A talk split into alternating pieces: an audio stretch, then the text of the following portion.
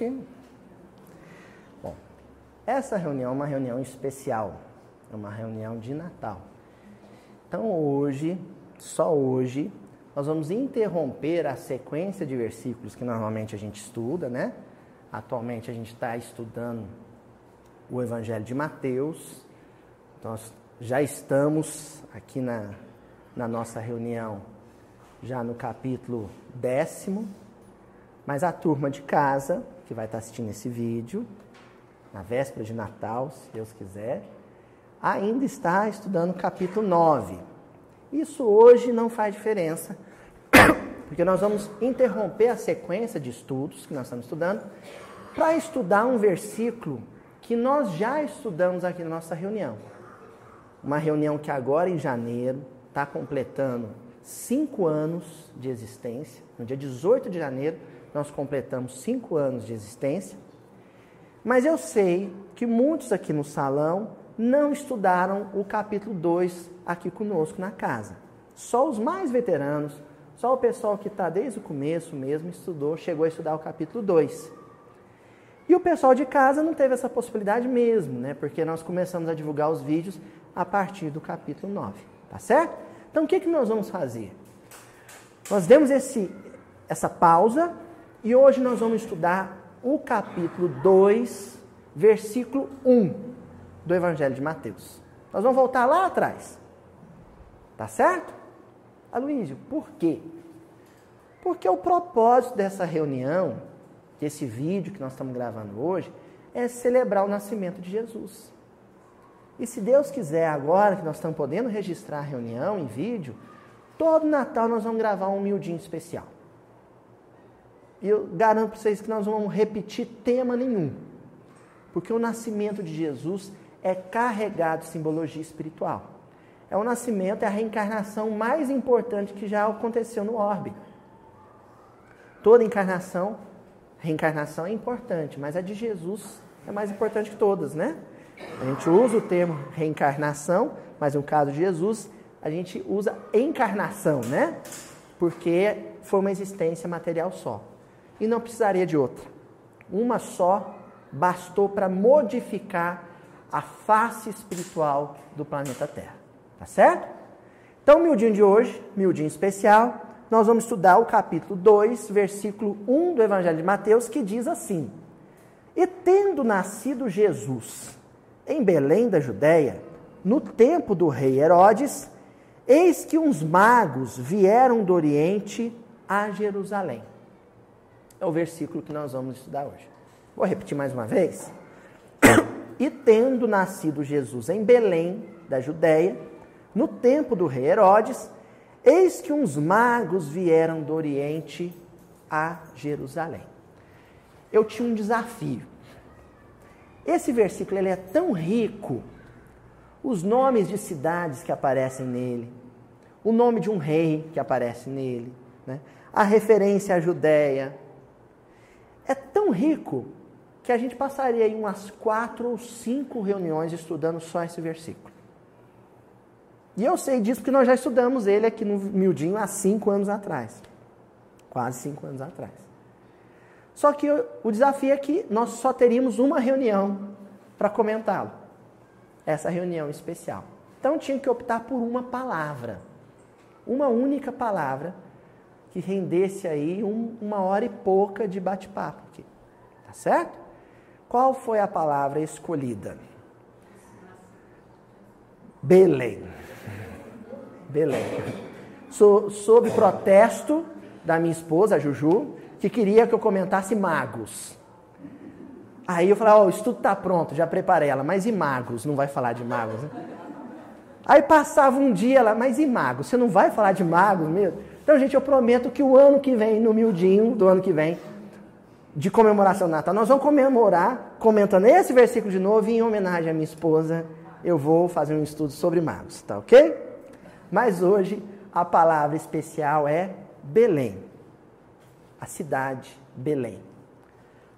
Eu vou começar a fazer um comentário sobre essa palavra contando uma história para vocês. E não é a história do nascimento de Jesus. É uma história bem contemporânea. Em 1863, um padre salesiano da Itália, chamado Antônio Belloni, teve uma ideia muito óbvia, mas que ninguém tinha pensado antes dele. Então eu acredito mesmo que foi uma ideia inspirada, que essa ideia chegou do alto. Esse padre salesiano, né, dos irmãos salesianos, da ordem salesiana, ele pensou uma coisa genial. Quando Jesus nasceu, Herodes, o rei Herodes, que não queria um concorrente na Palestina, mandou sacrificar, assassinar muitas crianças. Já que ele não sabia com certeza qual seria a criança Messias, ele mandou matar muitas. Houve então a chamada matança dos inocentes, que aconteceu na cidade de Belém. Todas as crianças que haviam nascido naquela noite, ele mandou matar. E aí, né, de assassinar Jesus, ainda precocemente. O padre Antônio Belloni então pensou: poxa vida, nenhuma infância foi tão martirizada, e aí nós estamos usando o termo, fazendo referência ao conceito de mártir mesmo, aquele que morre em nome de uma causa. Nenhuma outra infância foi tão martirizada quanto a infância de Belém, naquela noite. O que será que aconteceu com as crianças de Belém que nasceram lá depois da criança ilustre? Elas também sofreram? Como estão essas crianças?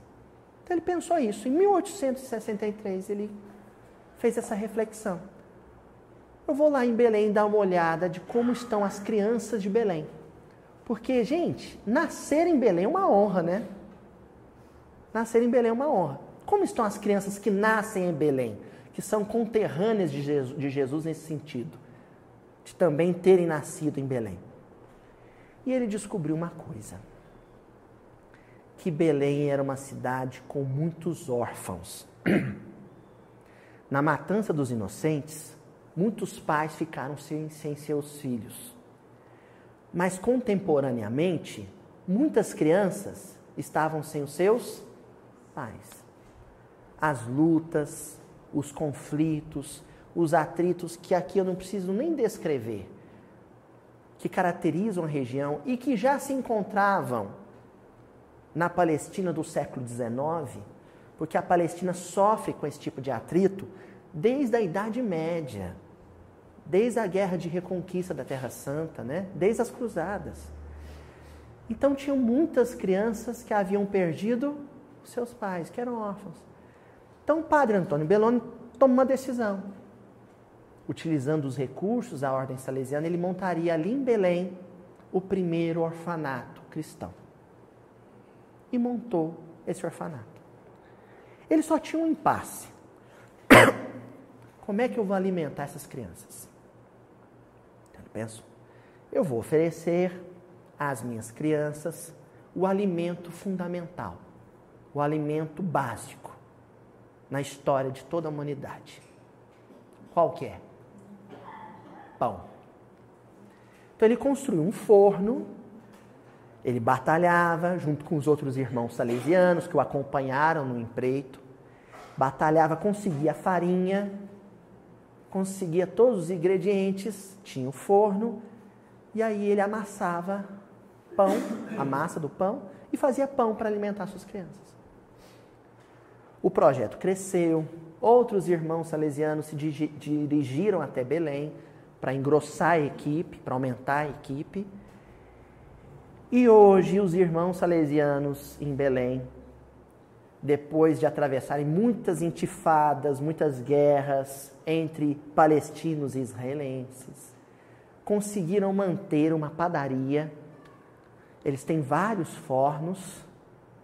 E eu vou relatar aqui para vocês o que o padre Mário Murro, um italiano também, salesiano, que é o responsável pela obra hoje, fala, tem para contar para a gente sobre o que virou aquele sonho do padre Antônio Belloni, de criar uma padaria para produzir pães para as crianças do orfanato em Belém.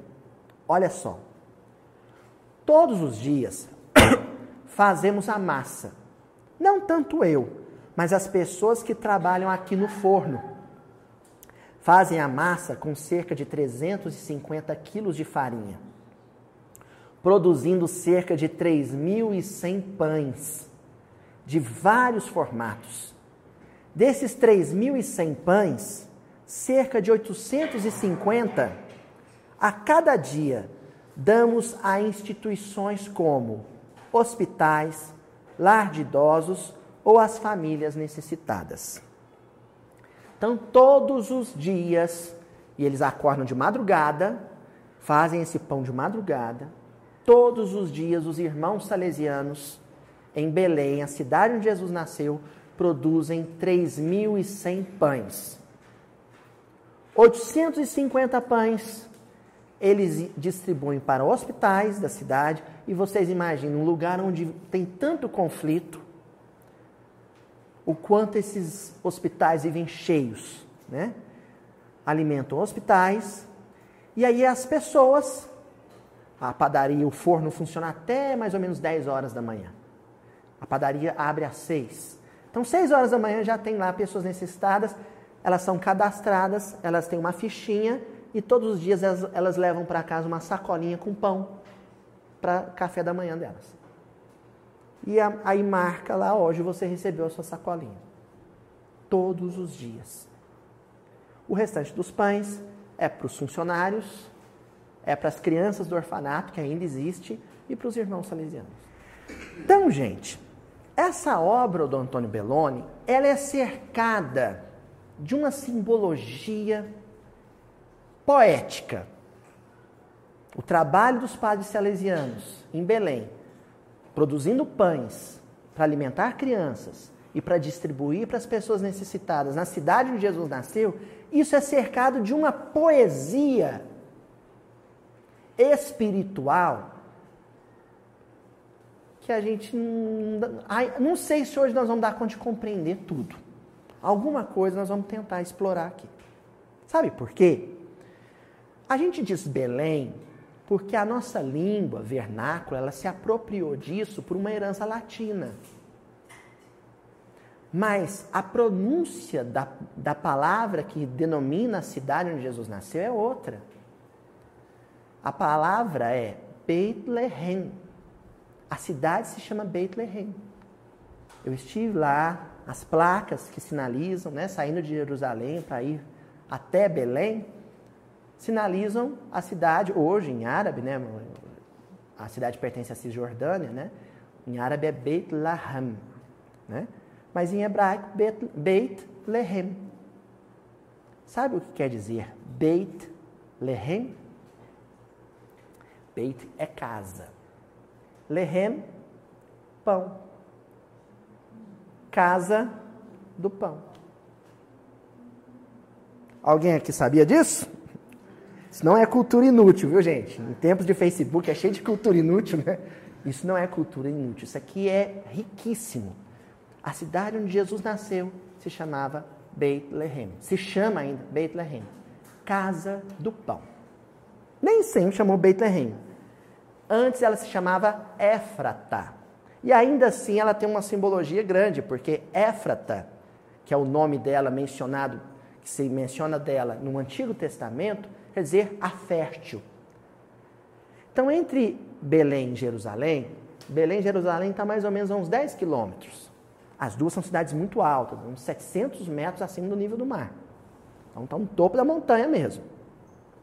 Mas tem os vales. E os vales são muito, muito férteis, né? Então, em torno de Belém se produzia muito trigo. E esse trigo é o trigo que alimentava a região inteira. Por isso que lá era chamada, a princípio, primeiramente de Éfrata, a fértil, a cidade fértil, e posteriormente, já no tempo de Davi, do rei Davi, o rei Davi, lembrando, ele também nasceu em Belém, ele foi coroado pelo profeta Samuel em Belém. Já no tempo de, de Davi, o povo da região chamava a cidade de Beit Lehem. Jesus nasceu em Beit Lehem, a casa do pão, o lugar do pão, aldeia do pão. Tá certo isso, gente? Tranquilo? Bom, Jerusalém é uma cidade grande. Já no tempo de Jesus, era a maior metrópole da, da Palestina. Uma cidade toda murada, uma cidade fortaleza, uma cidade que abrigava o maior templo, o maior monumento, a maior construção erguida em nome de um Deus único, Deus monoteísta em todos os tempos. Até hoje, não se conseguiu erguer algo parecido com, o que foi o Templo de Jerusalém. Mas Belém é uma cidade pequenininha. Hoje, gente, e aí a gente tem que considerar que hoje é uma cidade famosa, embora pequena, hoje ela tem uns 30, 40 mil habitantes. No tempo de Jesus, quando Jesus nasceu lá, não tinha nem mil. Era uma aldeia, uma cidade pequenininha, que fica ao lado, pertinho de Jerusalém. Uns 10 quilômetros, 8, 10 quilômetros, uma cidade da outra. No entanto, Jerusalém representa a grandeza, a capacidade de criação do homem. Assim como Atenas, assim como Roma. Cidades como Jerusalém são monumentos erguidos em nome da grandeza do homem. Aquilo que o homem é capaz de criar e erguer de extraordinário. Mas Belém representa a grandeza a capacidade de criar de Deus. Espera aí, Aloysio. Aí você cria um embaraço. Porque o que o homem cria é grandioso. E o que Deus cria é pequenininho. Belém representa a grandeza de Deus e Jerusalém representa a grandeza do homem? Sim, porque o mesmo templo de Jerusalém é um templo erguido pelos homens, em louvor a Deus, mas é obra humana. Mas o que acontece em Belém é obra divina, exclusivamente obra de Deus. Por quê? Que a expressão da grandeza de Deus é pequena. Bom, no Velho Testamento tem um profeta menor e a gente diz profeta menor porque produziu menos, né? Escreveu menos, pregou menos. Que é o profeta Miqueias. E esse profeta ele apresenta algumas profecias de natureza messiânica. Uma delas, que está lá no livro dele, o livro de Miqueias, capítulo 5, versículo 2, diz assim: Mas tu, Belém, Éfrata, embora o menor dos clãs de Judá, de ti sairá para mim aquele que irá triunfar em Israel. Suas origens são de tempos antigos, de dias imemoráveis. Gente, nós estamos falando de um profeta, então ele vem antes de Jesus. Por isso que é uma profecia de natureza messiânica. É o profeta anunciando a vinda do Messias. Tá. Aqui isso acho que está muito claro, né? Talvez não tenha ficado claro para os contemporâneos do profeta Miqueias, mas para nós já é evidente que ele está fazendo menção a Jesus. Mas o que eu quero chamar a atenção é a referência que ele faz a Belém como a menor aldeia da tribo de Judá. Porque Belém fica na Judéia. O quinhão, a porção de terra que foi destinada à tribo de Judá a menor aldeia da Judéia. E de lá sai a maior obra de Deus na terra, que é a encarnação de Jesus. Que paradoxo, né? O homem com uma necessidade de fazer coisas tão grandes. E Deus faz a maior obra dele parecer tão pequena. Deus se oculta o tempo inteiro. A obra dos homens está sempre saltando aos olhos e a obra de Deus sempre se ocultando. Não é isso? O homem tem uma necessidade de mostrar tudo que é capaz. Deus não tem a menor necessidade disso. Ele simplesmente faz o que precisa fazer e faz perfeito. Porque só Deus é capaz de fazer a perfeição. Belém representa isso. Nós estamos fazendo aqui uma análise na primeira camada, viu, gente? A mais óbvia, do porquê que Jesus nasceu em Belém. Nós estamos fazendo a primeira análise. Por que, que Jesus nasceu em Belém e não em outro lugar, não em Roma, não em Jerusalém? Porque Deus oculta a sua grandeza naquilo que há de mais simples, mais modesto, mais singelo. Por isso. E mais importante. Né? E é o mais importante sempre. Luiz, como é que você tem certeza disso? Porque Paulo, mais tarde, numa carta aos Coríntios, a primeira carta aos Coríntios, vai comentar essa característica da obra de Deus. As coisas mais grandiosas que Deus fez e faz e sempre fará vão ser aquelas que vão se ocultar por detrás da singeleza, da modéstia, da simplicidade. Olha o que, Paulo diz lá no capítulo 1, no versículo 27 da carta aos Coríntios. Mas Deus escolheu as coisas loucas deste mundo para confundir as sábias. E Deus escolheu as coisas fracas deste mundo para confundir as fortes. Mas Deus, a intenção dele é confundir. Sabe o que é o confundir aqui, gente? É exigir empenho, dedicação no entendimento. Quando você oculta, quando você vela, põe véu, você passa a exigir do aprendiz, do aluno, do discípulo, que ele se empenhe por revelar ou desvelar aquilo que está velado. O que Deus queria é que o homem descobrisse onde está a verdadeira riqueza. E aí, o rei dos reis, o governador espiritual do orbe, o governador espiritual do planeta, um Cristo, que é o maior patamar de evolução possível. Dentro da condição crística, a evolução prossegue, mas aí já não é assunto para o nosso bico. Mas, em termos de patamares, é o último. Ele põe esse Cristo, governador da terra, para reencarnar na terra, num berço de ouro, na grande Roma, na bela Atenas? Não. O governador do Orbe reencarna. Olha, a Palestina era a menor e mais pobre província do Império Romano. Dentro da Palestina, tinha a Judéia, tinha as regiões, a Samaria, tinha a Galiléia. Ele põe Jesus para nascer na menor aldeia da Judéia. E depois Jesus muda para a mais miserável região da província mais pobre.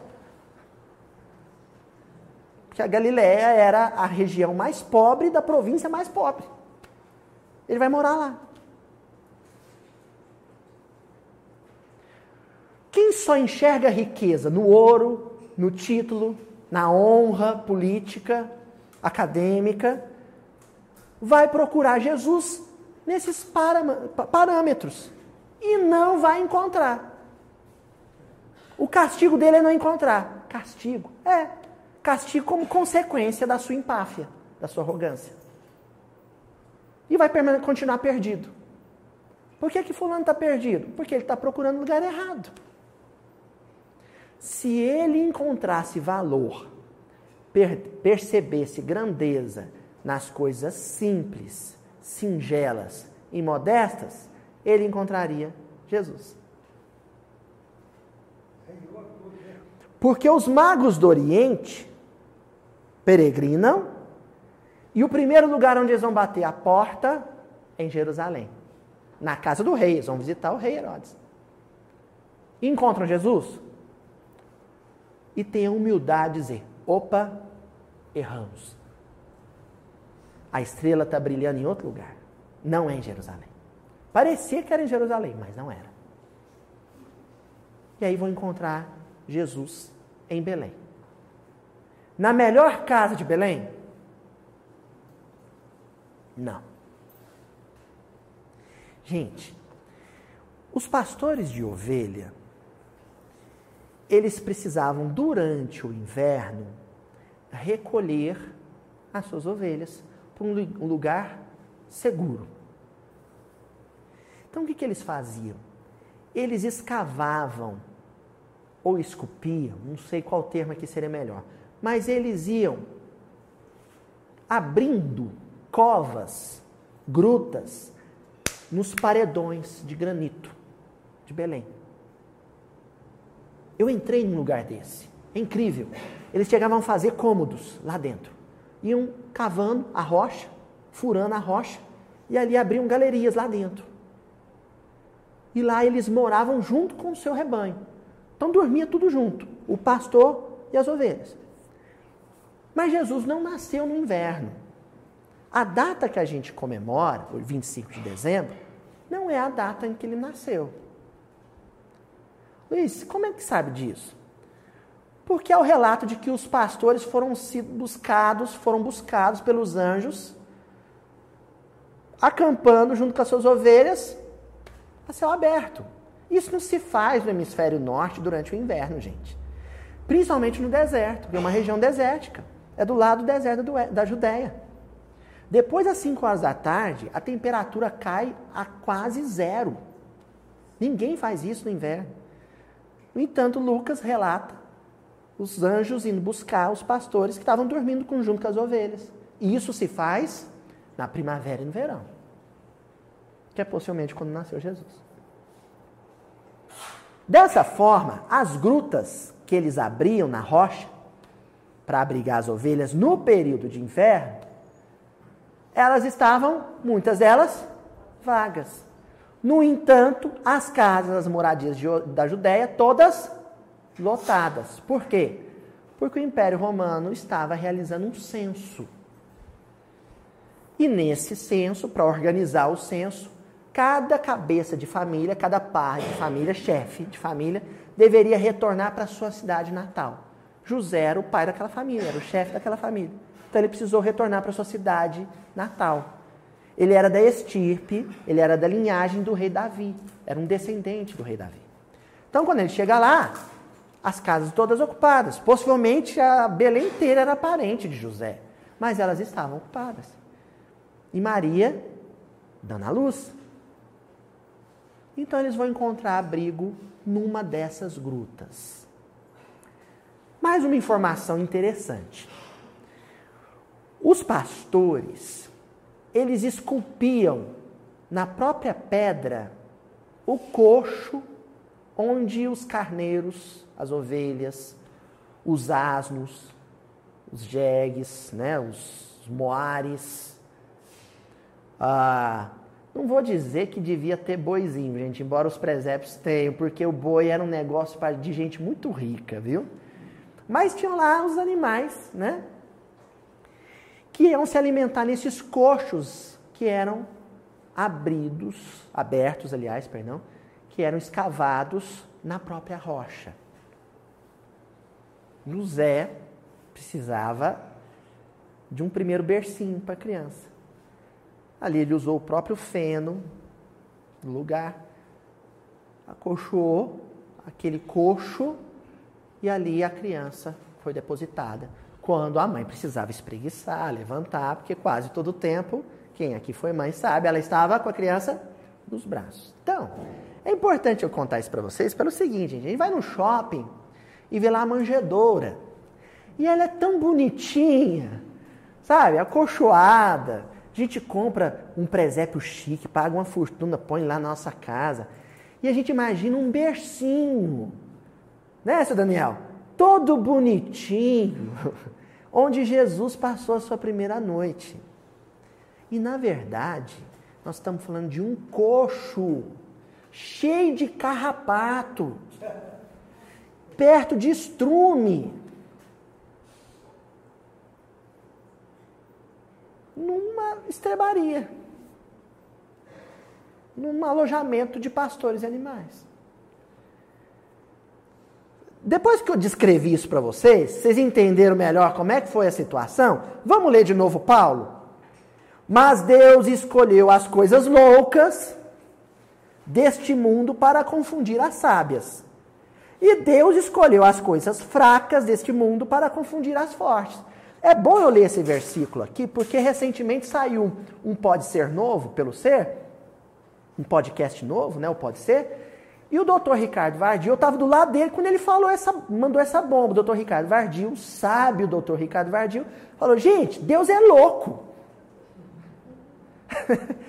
e todo mundo arregalou o olhão, eu ri demais nesse dia. Porque é o que Paulo está dizendo. Para a lógica humana, Deus é louco. Qual, qualquer um de nós aqui gasta uma fortuna, gasta o que tem, o que não tem, quando a mulher engravida, para embelezar o quartinho do bebê. Paga uma, lota, uma nota num bercinho, não sei das quantas. E o governador espiritual da terra, sob ordens celestiais, passa a primeira noite dele dentro de um coxo. Isso é loucura. Não é, Cid? Isso é coisa de maluco. Então ninguém entendeu nada. Naquele momento ninguém entendeu nada. Fala, seu Daniel. É, imposs é, é impossível localizar. Então a gente vai, tem lá a Gruta da Natividade, né? A gente vai fazer menção a esses locais santos, gente, com profundo respeito, como a gente vai fazer menção 25 de dezembro. Já é lugar comum no movimento espírita a famosa lição escrita por Humberto de Campos, narrando de uma maneira linda um encontro de Jesus com João Evangelista na vida espiritual. Quando ainda na Idade Média, João questiona o Cristo. A gente não vai imaginar como, onde, onde e como é que era a forma deles, que isso não é papo pra gente, né? Mas João questiona o Cristo, olha, estão calculando errado e comemorando o dia errado, a data do seu nascimento. Aí Jesus fala para ele, mas isso não importa. É uma convenção necessária, pedagógica. Ao menos uma vez por ano, a gente tem que fazer um mil dia especial. Entendeu? É um pretexto. É uma desculpa. Agora, tem um, gente, tem um povo bobo Sabe? É um povo bobo que fica fazendo conta na, na ponta do lápis para desmerecer o Natal. Tá, vamos acabar com o Natal? E aí? Pronto. Agora, nenhuma vez por ano tem muita família vai pensar em Jesus. Se é que pensa, né? Tem algumas que sim, uma vez por ano faz um Pai Nosso. Tem gente que faz um Pai Nosso no ano, na noite de Natal. Aí você acaba com o Natal e pronto, o sujeito não reza mais. Que coisa sem graça, né? Que coisa sem graça. O menininho tá lá tirando nota boa porque o papai disse para ele que o Papai Noel vai dar um presente para ele. Aí vem um bobo e fala para ele que Papai Noel não existe. E o, e o menino para de estudar. Gente, para mentalidades infantis, e a nossa mentalidade ainda é infantil, essas convenções são necessárias. São necessárias.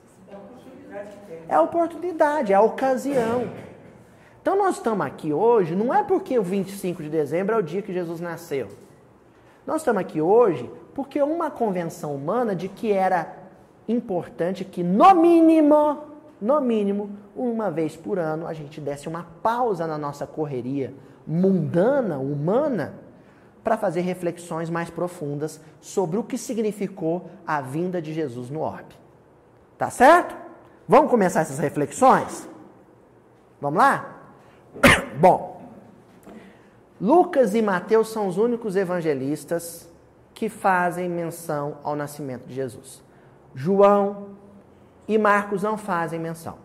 Então, Lucas é o que mais faz menção, natural, é o chamado Evangelho da Natividade, porque Lucas, ele, boa parte do Evangelho, e essa primeira parte, até o capítulo 9, ele construiu com entrevistas feitas a Maria, com Maria. Então, ninguém melhor para lembrar da noite do Natal do que a mãe do menino, né? Então, Lucas é o que mais fala. E lá no capítulo 2 de Lucas, no versículo 16, o evangelista relata assim: E foram apressadamente, ele está falando dos pastores que receberam a anunciação dos anjos, e foram apressadamente e acharam Maria e José e o menino deitado na manjedoura. Quem começa a construir o evangelho de Lucas é Paulo. E depois ele entrega o que já tinha organizado para Lucas terminar o serviço. Paulo era um judeu da diáspora. Um judeu que nasceu em Tarso, cresceu em Tarso. Boa parte, até o início da adolescência em Tarso. E Tarso é na Grécia, na Ásia Menor, Grécia Antiga. Lucas era um grego, da gema, gregão. Então, o melhor grego dos evangelhos, o grego koineu, o grego popular, mais bem escrito dentre os quatro evangelhos, é o grego de Lucas. E a palavra grega, que foi traduzida como manjedoura, é fatne. Fatne. Manjedoura é latim. Vem de mangiare. O que é mangiare? Aí vocês sabem, né? mangiare é comer. Uma tradução literal do termo em latim seria um comedouro. É onde se come. Mas a palavra grega, fatne, e aí é importante a gente explorar o grego, né?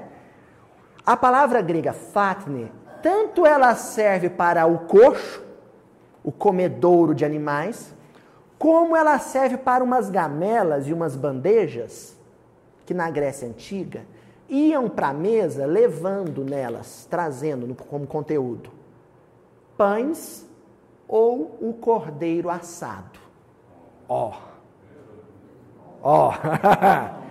então, genial Lucas, que aprendeu muito com Paulo, usou a palavra grega fatne, que é uma palavra que tem esse sentido ambíguo. Tanto faz referência ao coxo de fato onde Jesus foi depositado, criancinha, quanto faz referência às bandejas, às gamelas que iam para a mesa para servir pães e o cordeiro assado. Aqui, gente, a gente tem uma bifurcação. Como eu já disse, aqui em Minas a gente fala um trevinho. Aqui nós temos trevinho. Nós podemos seguir o caminho do cordeiro assado ou o caminho dos pães. Em qualquer um dos caminhos vai dar um miudinho e tanto. Só que nós vamos escolher o caminho dos pães. Porque a temática hoje é Belém, casa do pão. E nós iniciamos hoje contando a história dos salesianos em Belém com seu forno, com a sua padaria. Então, Fatner quer dizer lugar onde se serve pão. Na casa do pão, na aldeia do pão, Jesus é colocado numa Fatner. O que, que ele é? Pão. O pão da vida. O que, que ele é? Pão. Entenderam qual que era o recado? Deus, o Haroldo fala isso, acha engraçado. Ele fala assim, gente, vamos lembrar de uma coisa, Deus não tem boca. Então como é que Deus fala? Com as circunstâncias. Ele está dizendo, olha, ele nasceu na casa do pão, foi, passou a primeira noite dele num comedouro, numa fatne, que é o lugar onde se deposita pães, e onde o pão vai à mesa para ser servido. Jesus foi servido para a humanidade. Parte o pão. Aí, né, seu Daniel? Aí, na Santa Ceia, Jesus parte o pão. E aí, pão, gente. Tá? Tô achando que eu vou cancelar o miudinho sobre magos da Juju do ano que vem. E a gente continua o ano que vem falando de pão. Jesus é servido num grande banquete a noite do 24 para o 25, que nós convencionamos ser, aqui no Brasil ser a noite da ceia de Natal, né, o jantar de Natal, em muitos países do hemisfério norte, principalmente os países anglo-saxões, né, eles prezam o almoço de Natal, o almoço de, de 25, mas enfim, a gente celebra o nascimento de Jesus com uma ceia, com um banquete. Isso é altamente simbólico. Porque a, o nascimento de Jesus foi um banquete servido por Deus e no meio da mesa o prato principal, o pão da vida. Essa é a nossa temática. Vamos lá então estudar sobre o pão? sobre a ceia de Natal? livro Jesus no Lar. Prefácio do livro Jesus no Lar. A minha avó, minha digníssima avó que aqui está, aos seus 83 anos, tem uma tradição. Não sei se ela seguiu esse ano.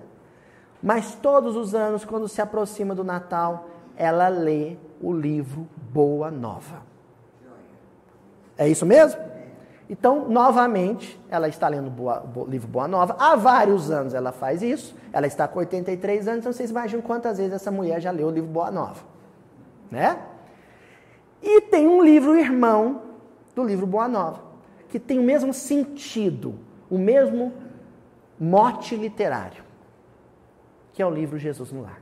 Então, gente, época de Natal eu recomendo a todos. Eu adquiri esse hábito com a minha avó esse ano eu estou em falha, viu? Mas. De ler na época do Natal, a próxima ao Natal, ou o livro Boa Nova, ou o livro Jesus no Lar. E hoje nós vamos utilizar o livro Jesus no Lar. Ele vai ser importantíssimo para a gente. Um livro de Neio Lúcio, que é o mesmo que Neio Lúcio, lá do livro 50 anos depois, é o mesmo. Que é o mesmo pai do Rômulo Joviano, que é o senhor Arthur Joviano, que abrigou, ofereceu acolhimento e deu um emprego para o Chico lá em Pedro Leopoldo. Tá? A família Joviana é a família Lúcio, né? segundo o próprio Chico. Então o senhor Neio Lúcio ditou, através do Chico, um livro chamado Jesus no Lar. E no prefácio, e aí quando a gente fala de prefácio de livros do Chico, a gente sabe que é um autor. Quem? Emmanuel. Ele faz o prefácio dos livros, mesmo de outros autores. O Emmanuel diz assim: Hoje, que quase 20 séculos são já decorridos sobre as primícias da Boa Nova, lembrando que ele escreveu isso em meados do século XX, o domicílio de Simão se transformou no mundo inteiro. O livro Jesus no Lar, cada história é uma anedota, uma parábola, né, uma historinha contada por Jesus nos cultos que eram realizados na casa de Pedro, na casa de Simão Pedro, em Cafarnaum. Né?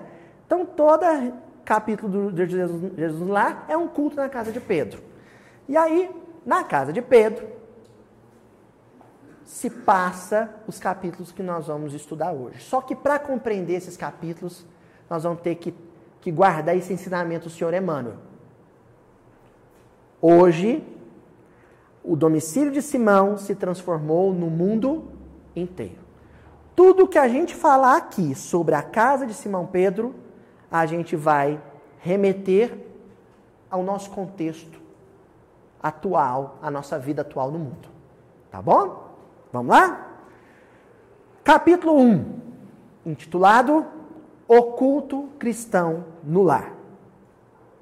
Começa assim: Povoara-se o firmamento de estrelas dentro da noite prateada de luar.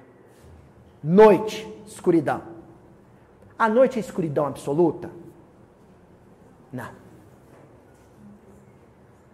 Existem os luminares, as estrelas e a lua. Sabe qual é a função das estrelas e a função da lua?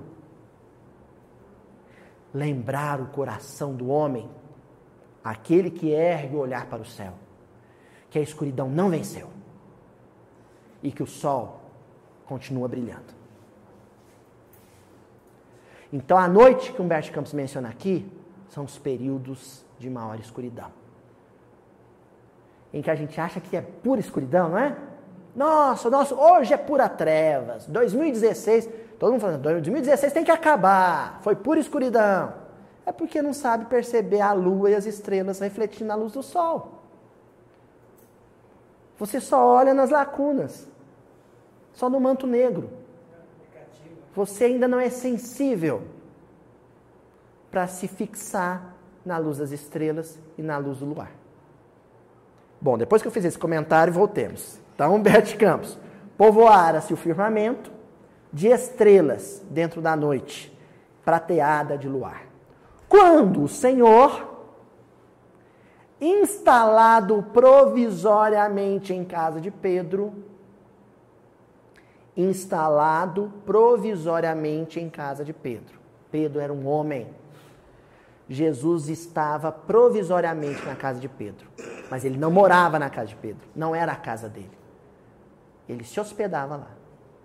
A terra é a casa humana, é a casa dos homens.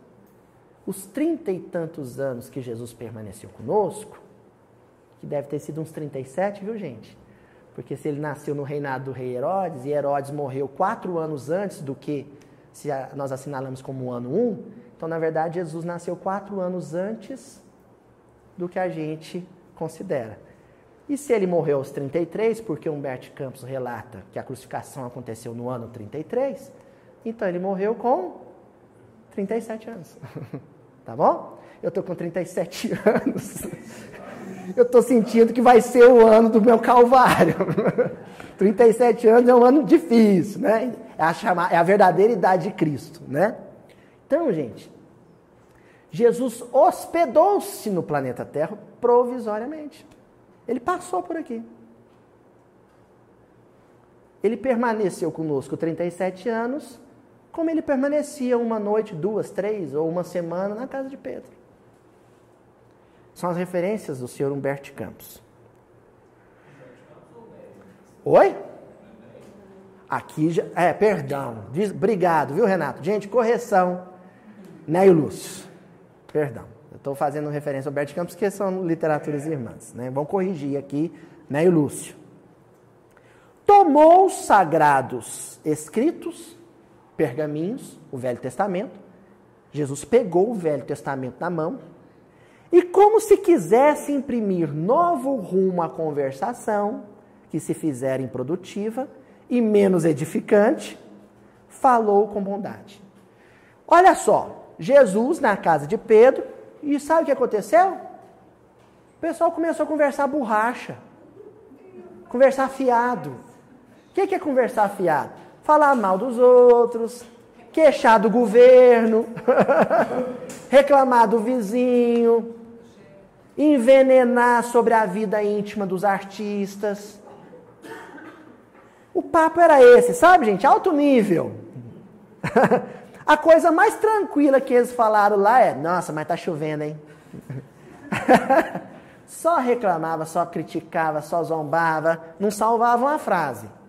Jesus viu aquela conversa fiada, eu, num dia mais inspirado, se eu não tivesse falando mal junto com todo mundo, eu ia falar assim: Mas vocês são boca suja, hein? Mas vocês conversa fiada, hein? Mas como aqui é nosso Senhor Jesus Cristo, ele silenciosamente pegou as escrituras e começou a ler uma página edificante. Começou a ler o Velho Testamento. Então, gente, a gente não estuda Velho Testamento na casa espírita, não é porque o Velho Testamento não serve, porque nós não damos conta. Porque na mão de Jesus o Velho Testamento era luz. Todos as, os cultos na casa de Pedro não eram feitos com evangelho, não tinha evangelho. Na casa de Pedro eles estudavam qual texto? O Velho Testamento. Né? Estevão estudava o Velho Testamento. Então, Jesus começou a falar com bondade. Agora é o discurso de Jesus. Presta atenção, porque daqui vai sair a nossa ceia, nosso banquete da noite. O berço doméstico é a primeira escola e o primeiro templo da alma. O berço doméstico é a primeira escola e o primeiro templo da alma. Bom, primeira coisa, quando a gente fala de escola no tempo de Jesus, a gente não pode pensar a nossa escola convencional, escola pública, particular. Uh -uh. Essa escola não existia. Mas as crianças não estudavam, os adultos não estudavam, estudavam. O lugar de estudo, esse lugar de estudo, era a sinagoga, que é uma coisa que se popularizou logo após o exílio. Durante o exílio, depois se difundiu. Então a sinagoga era chamada também de Beit Midrash, casa de estudo a escola era a sinagoga. Então, quando um judeu ia para a sinagoga, ele estudava as escrituras. Ele ia com respeito, se comportava com, com respeito, com dignidade, dentro da casa de estudo, da Beit Midrash. E templo só existia um, porque a sinagoga não era templo. Nunca foi. Templo só existiu para a comunidade judaica um templo. Qual que era? O templo de Salomão em Jerusalém. Quando entrava no templo, dignidade, respeito, silêncio, reverência. E aí Jesus começa o comentário das escrituras dele dizendo o seguinte: que a primeira escola e o primeiro templo é o berço doméstico. Sabe o que Jesus está dizendo, né? Vocês estão conversando fiado, vocês estão falando asneira, vocês estão falando palavrão, vocês estão falando mal dos outros, num lugar que é sagrado. O respeito que vocês têm na sinagoga, na Beit Midrash, vocês deviam ter dentro de casa também. O respeito que vocês têm dentro do templo, vocês deveriam ter dentro de casa também. A gente não procura, numa reunião espírita, ter um vocabulário digno? Porque está dentro do centro? E se alguém fala uma besteira, alguém já diz assim: Olha, você está dentro do centro. Por que, que em casa é diferente? Sabe por quê que é diferente? Porque nós ainda não enxergamos os nossos lares como a primeira escola e o primeiro templo. Começou o papo do Cristo. Isso aqui é papo de Cristo, gente. Aí ele vira para Pedro e diz assim: A casa do homem é a legítima exportadora de caracteres para a vida comum. Tá. Todo mundo fala em pôr ordem em Brasília. Precisamos limpar Brasília. Precisamos pôr ordem no Congresso Nacional. E Jesus está dizendo o contrário. Você tem que pôr ordem. Você tem que limpar moralmente o seu ambiente doméstico. Porque é o ambiente doméstico que exporta para o meio externo, para fora, os caracteres comuns. O que você cultua, o que você valoriza, como você se comporta? Dentro de casa, vai determinar cultura, valores e comportamento fora.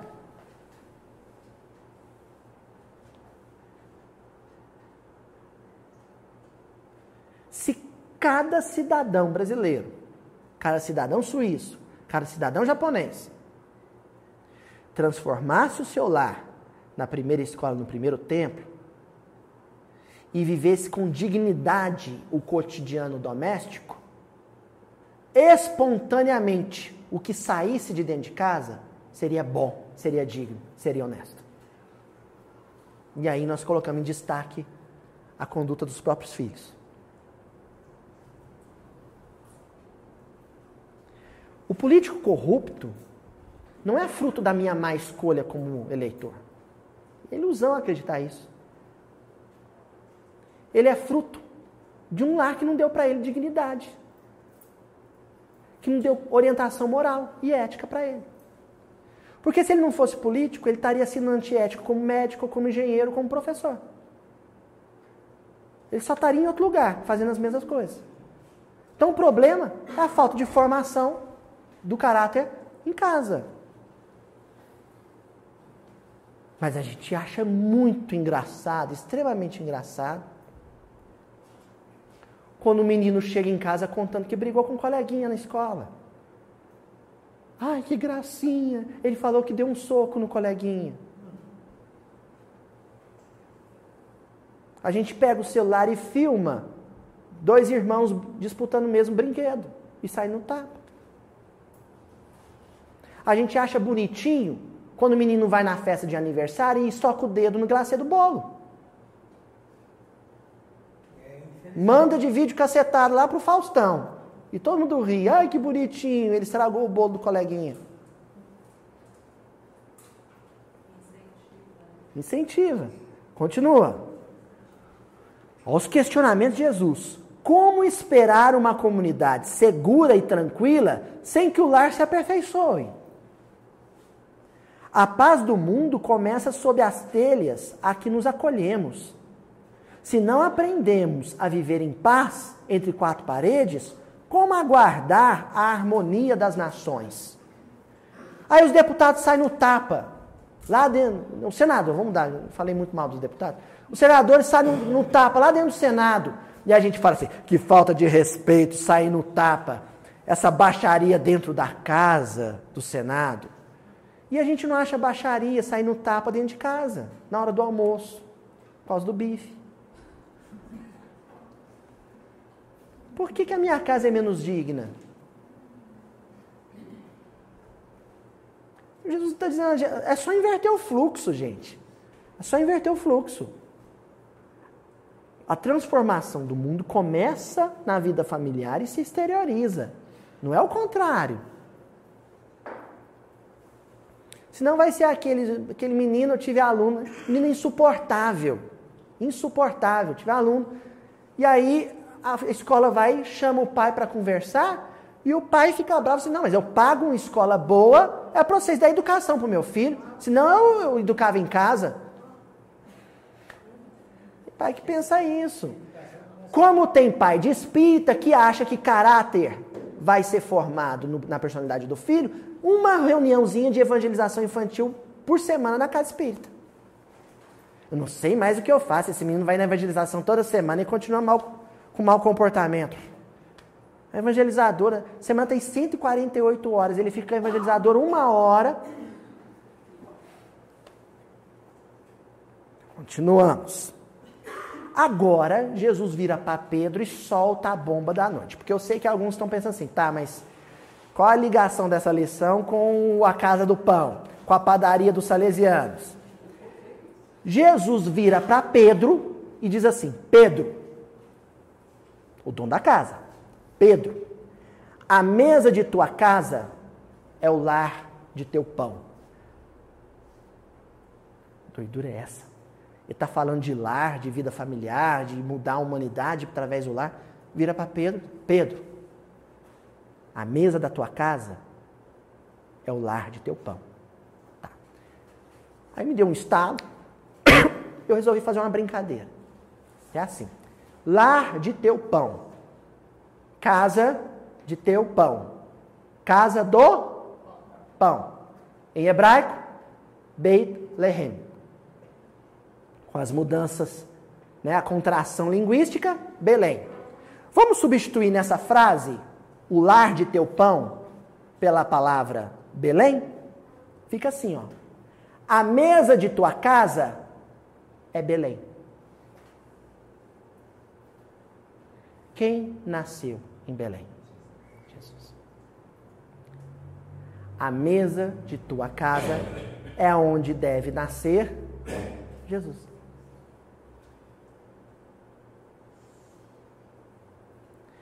Jesus nasceu nas nossas casas.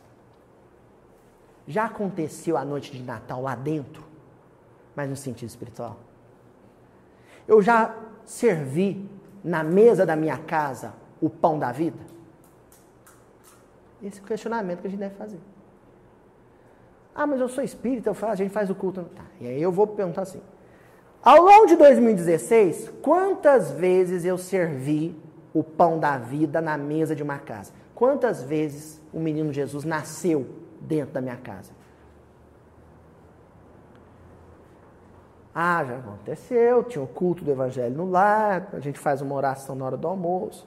Tá, e logo que ele nasce, o que que vira o lar? continua sendo o lugar do nascimento? Nela recebes do Senhor o alimento para cada dia. Por que não instalar ao redor dela a sementeira da felicidade e da paz na conversação e no pensamento? A casa dos pescadores lá em, em, em Cafarnaum, gente, ela é arredondada, ela era circular. E elas tinham o terraço. Quase todo o tempo eles passavam, eles dormiam no terraço. Dentro de casa ficava o lugar da refeição, né? o lugar onde preparo dos alimentos. E em cima o terraço. Eles tomavam as refeições quase sempre no, no terraço, porque quase não chove, né? Então, era no terraço que acontecia as refeições. Então a mesa ficava ali no centro. Todo o entorno era a casa. santifica o centro e deixa a santidade do centro irradiar para a periferia. É o que Jesus está dizendo. Faz o culto uma vez por semana, em casa, mas deixa todos os cômodos receberem a boa vibração do culto, o bom pensamento do culto, a boa palavra do culto. Isso num sentido espacial. Mas também num sentido, num sentido temporal. Porque a gente elege uma vez por semana a reunião do culto doméstico, não é? Transforma aquele dia da semana no centro. E os demais da periferia. Aí o que acontece? A luz que você acende, o pão que você serve, naquele dia, se irradia para os demais, para os outros. É isso que Jesus está dizendo para Pedro. E você faz isso, esse processo de irradiação, como? Através do pensamento e da conversação. Porque a gente pensa no bem ou pensa no mal, mesmo quando não verbaliza. E o pensamento é vida, segundo o próprio Emmanuel. Continuando.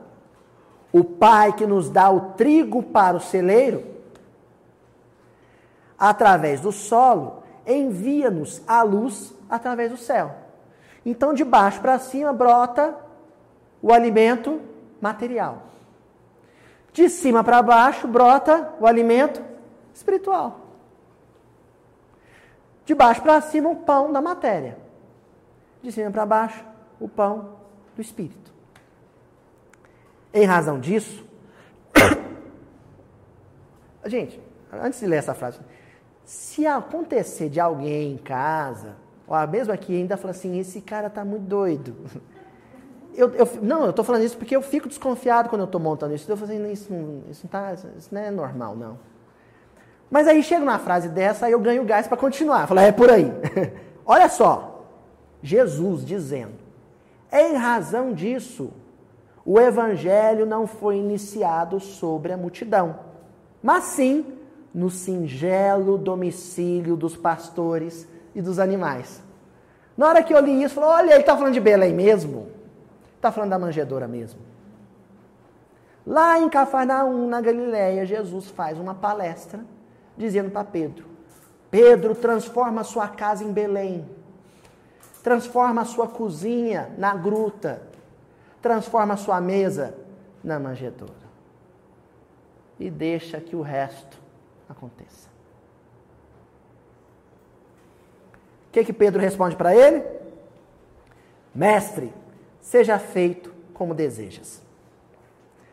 Então, aí né, Lúcio continua narrando. Então Jesus, convidando os familiares do apóstolo, a palestra edificante e a meditação elevada, desenrolou os escritos de sabedoria e abriu na terra o primeiro culto cristão no lar. O primeiro culto cristão no lar. O culto cristão lá, gente, não pode ser um episódio um automático, robótico, mecânico. Tá a hora do meu culto, tem que fazer o culto. Aí você dá uma pausa na briga, faz o culto, né? Dependendo do horário, você faz, se um dia você é cansado, louco para ele acabar. O outro tá lendo sua cabeça, tá lá no serviço, tá voando longe, né? Porque tem que fazer, cumprir o protocolo. Não é assim não. É um culto. Você tem que cultuar. Um culto é uma entrega. É sentimento. Você tem que comentar o que aconteceu no dia durante o culto. Chorar, se emocionar. Não entendeu ou se distraiu? Fulano, lê de novo que eu perdi esse trecho. E aí, quando encerra o culto, toda aquela espiritualidade que você cultuou lá nos seus 15, 20, 30 minutos, uma hora de culto, aí você deixa aquilo irradiar para a periferia. Para a periferia da semana, para a periferia da casa. Mas em casa é só eu. Faz o culto no seu quarto. Ah, mas eu divido o quarto com meu irmão. Faz o culto no banheiro. Faz o culto no banheiro, santifica o chuveiro, o vaso sanitário. Deixa seu coração se irradiar. Sabe por quê, gente? Porque aí você vai transformar esse culto no horário de fazer pão. E vai estar tá imitando a atitude do padre Antônio Belloni, salesiano. O que, que o padre Antônio Belloni fazia? Ele tinha um compromisso direto com os órfãos, com os filhos do coração. Ele fazia pão para os órfãos, mas foi tão farto o processo, tão próspero, que sobrava pão. Aí ele começou a espalhar esse pão para aqueles que não estavam diretamente ligados a ele.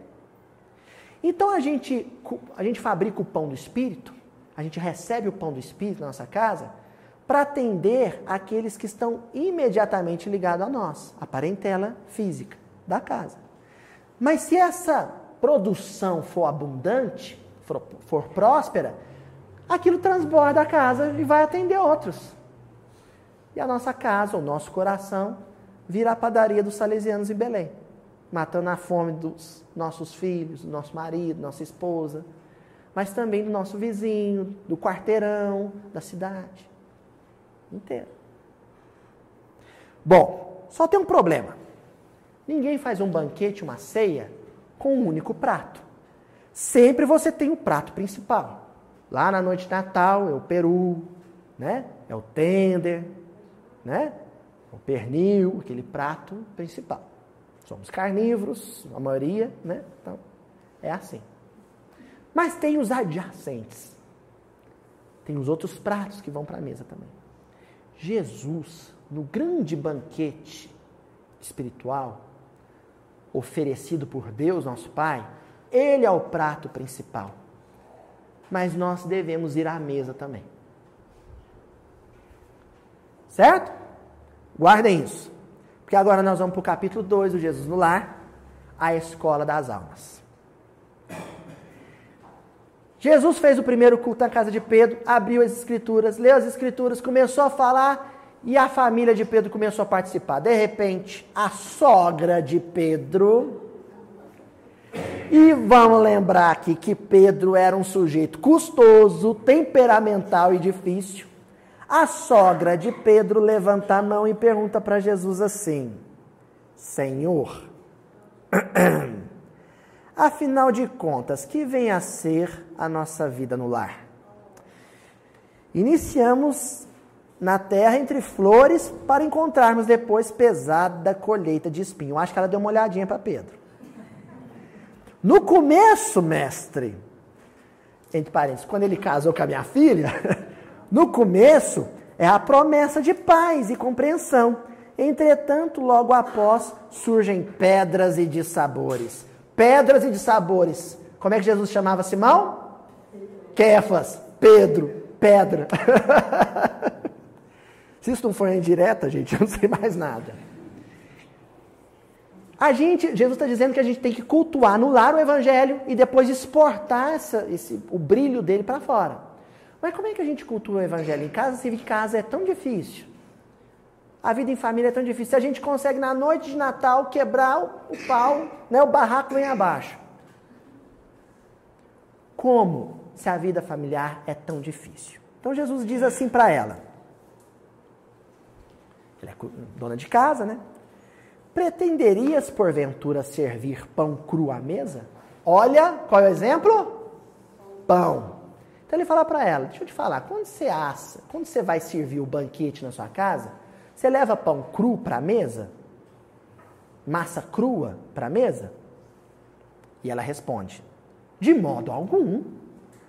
Tornou a velha humilde. Antes de entregá-lo ao consumo caseiro, compete-me guardá-lo ao calor do forno. Sem essa medida, reticência.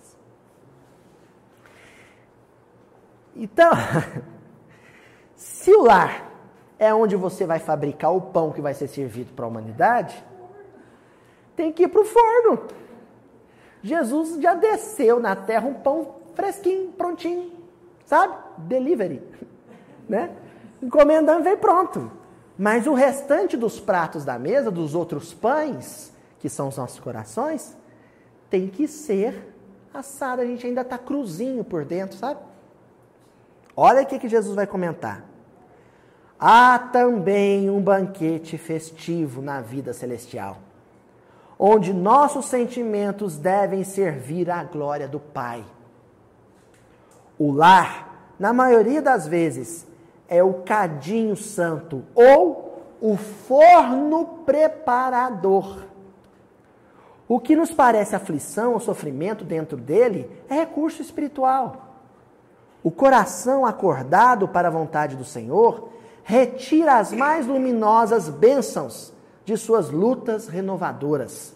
Porque somente aí, somente no lar, de encontro uns com os outros, examinando aspirações e tendências que não são nossas, observando os defeitos alheios e suportando-os, aprendemos a desfazer as próprias imperfeições. O lar é um curso ligeiro para a fraternidade que desfrutaremos na vida eterna.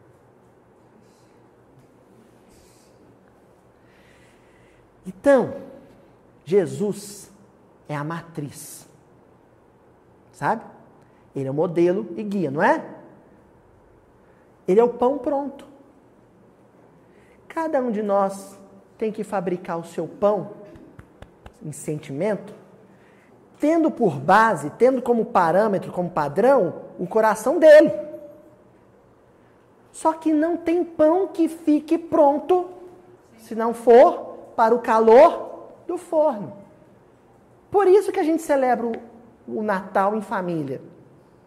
Para lembrar que o banquete material é um símbolo do banquete espiritual, onde só é servido o prato pronto, assado, no calor da convivência, do atrito diário, do contato com o diferente, com, no contato com o adversário, muitas vezes, do opositor.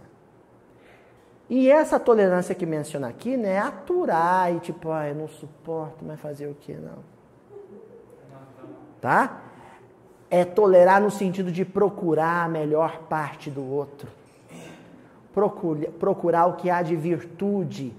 O Dr. Ricardo Vardil fala a lindura do outro, a belezura do outro. Né? A gente tem que encontrar isso. Encerramos hoje nosso banquete com João, já que a gente mencionou Mateus e Lucas como os, os evangelhos da natividade, nós vamos encerrar com João, que é o evangelho cósmico. Olha o que está lá no Evangelho de João: Jesus se dirigindo aos discípulos.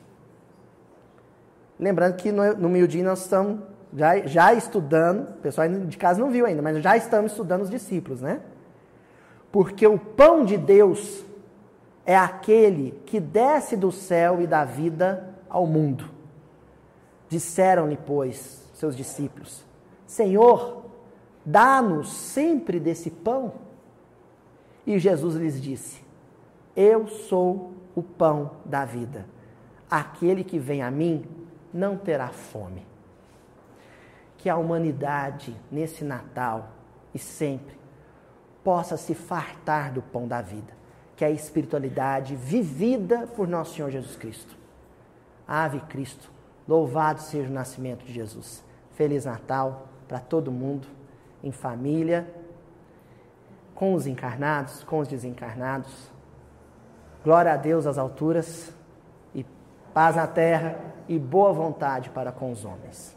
Que assim seja.